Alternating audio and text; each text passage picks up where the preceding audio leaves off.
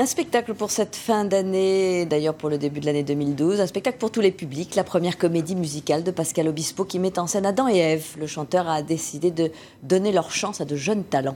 Corinne Magne et Eric Delpech ont suivi la troupe dans son travail de répétition.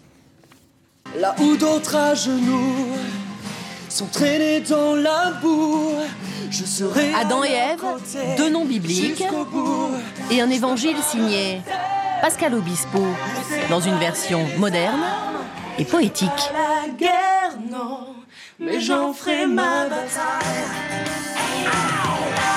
Pour la première fois depuis Starmania, on va, on va tenter de faire une création et d'essayer de, de, séduire le public avec euh, voilà, quelque chose de nouveau. Invité dans les coulisses de sa première comédie musicale deux mois avant ses débuts au Palais des Sports, nous avons assisté au travail de cette équipe de 38 danseurs et chanteurs. On a décidé très rapidement, enfin on n'a même pas décidé, c'était tout naturel, que les chanteurs allaient bosser avec les, danseurs. Il n'y a pas de grande équipe s'il n'y a pas des copains. L'aventure humaine, c'est depuis, euh, bah, ça fera, dans deux mois, ça fera presque deux ans que je la vis, euh, qu'on la vit au quotidien. Chaque jour, cours de théâtre, cours de danse avec Tokyo, le chorégraphe de la troupe, et cours de chant pour maîtriser les 23 chansons du spectacle.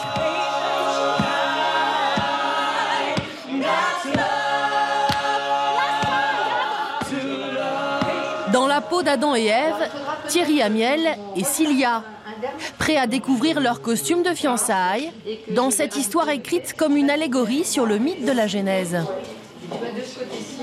On va rajouter des couleurs, enlever peut-être un petit peu de filet parce que là je trouve qu'il y en a trop. Mais euh, voilà, tout ça va se, se, régler peu à peu. Nous, on a tout vu sur dessin. Et c'est vrai que bravo parce que le, le rendu, enfin, en ouais. réalité, il y a la même fluidité. Vu que c'est Ouais. un gilet, Ouais, ça, ça marche. Quoi. parfait. Avec des chansons qui sonnent déjà comme des tubes, des costumes haute couture, une chorégraphie aux accents d'arts martiaux, la nouvelle grande famille de Pascal Obispo nous fait la promesse d'un bon millésime.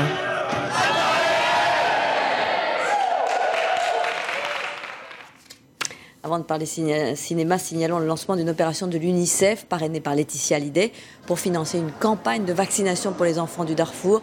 Plus de 60 créateurs, vous les découvrez, ont habillé des poupées sur le thème de la nature et ces poupées vont être mises aux enchères demain à Drouot-Montaigne.